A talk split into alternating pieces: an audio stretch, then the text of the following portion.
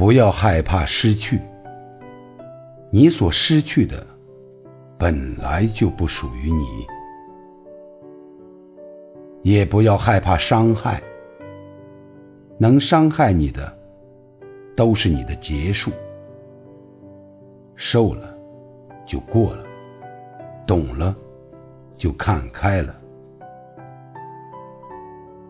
一个人的责任，不是让别人变得更好，而是让自己变得更好。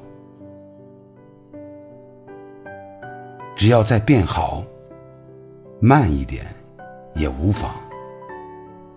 希望我们都是苦尽甘来的人。